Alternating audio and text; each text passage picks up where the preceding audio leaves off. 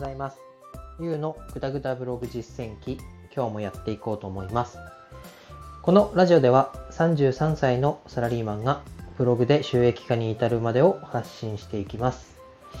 え今日のテーマはえ自分の利益になっているかということについて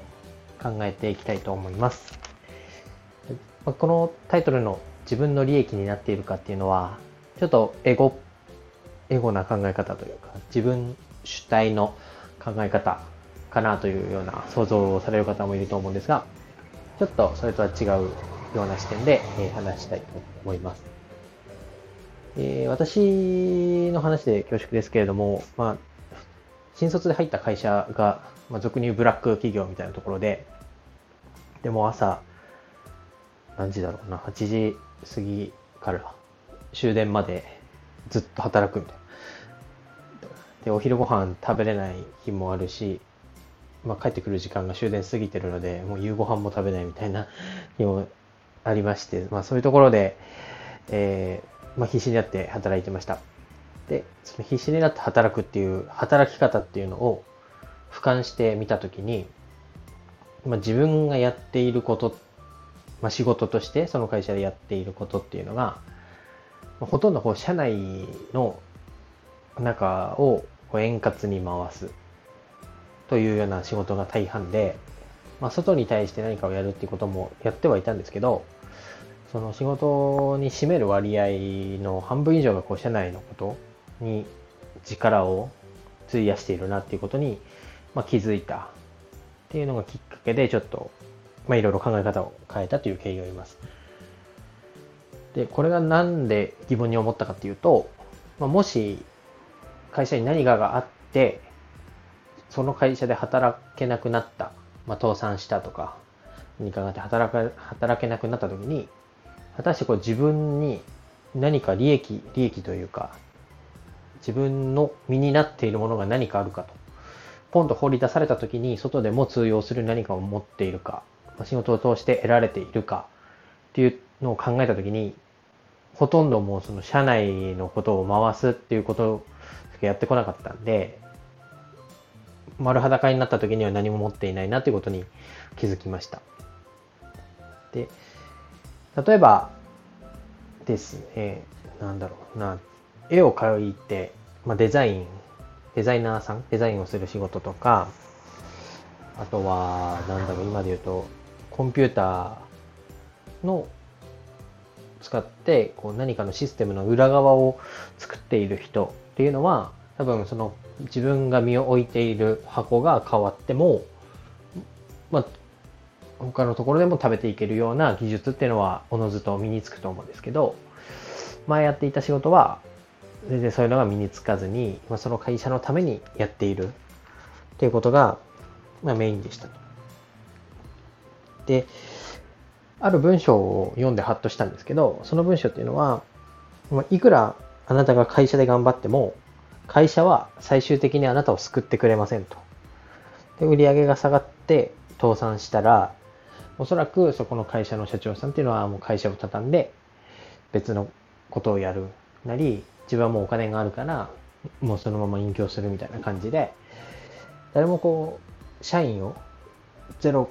ゼロというか最終的に次の就職先が見つかるまで支援してやろうという気持ちはそもそもないよと。いう文章があって確かにそうだなと。で、その 最終的にケツを拭いてくれない会社に、まあ、最後まで尽くしたとしても、自分に溜まっていくような力が身につかない仕事であれば、まあ、そこから一回離れた方がいいなと思思いました。で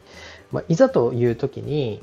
こう自分の、まあ、なんていうんだろう、資産じゃないですけど、仕事をする上での資産みたいなのがコツコツ貯まるような仕事をした方が、まあ、会社にとっても会社の利益になりますし、自分にとってももう実力としてパワーアップできるんで、最終的にはウィンウィンな関係が築けるなと思って、まあ、転職をしました。で、プラスで、まあ、今やっているブログっていうのは、まあ、文章っていうのは、おそらく消えて、世の中から消えていかないと思うんですよね。まあ、動画、YouTube とかが流行っても、こういう音声配信っていうのが流行っても、なんだろう、何かを組み立てるときに、まあ、動画見ながらやっても、細かい部分っていうのはやっぱりテキストとして残ると思いますし、まあ、本屋さんがね、あれだけの数があって、そしてすごい量の本が並んであるっていうのも、まあ、その証明かなと思います。なので、まあ、今の仕事もそうですけど、まあ、会社に対して働かせてもらってるっていうような考え方で言うと、何か、あの、その、ね、リターンとして自分の力を会社の利益のために捧げなきゃいけないっていうのもそうなんですけど、その仕事の中でも自分のために何かなっていることがあるのか、自分の利益につながっている仕事は何なのかっていうようなことも、えー、合わせて考えながら働かないと、また前職のように会社のことに、会社に尽くしますみたいな。そういうな主従関係じゃないですけど、そういうのが生まれてくるんだなと、まあ、改めて思うので、まあ、会社をおざなりにして副業をやるとかそういう意味ではなくて、それをやりたやりたければ副業一本で会社なんか辞めてしまってやればいいと思うんですけど、まあ、そうではなくて、えー、自分の場合は、まあ、両方に軸足を置いているというところで考えると、まあ、会社に何かを、まあ、貢献する。自分の力を会社の利益を上げるために使うっていうことと同時に、まあ、この会社でやっている仕事から自分の力になること、資産になることっていう、まあ仕事を選ぶっていうとちょっとあれですけど、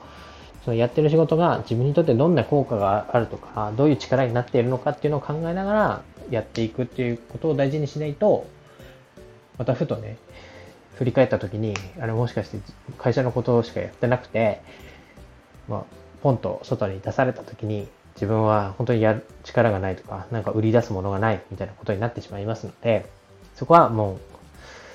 あの、一回経験してることですから、重々頭に入れて働いていきたいと思います。でもちろんその副業の方、ブログの方も早く結果が出るように頑張っていきたいと思います。今日は以上です。バイバイ。Música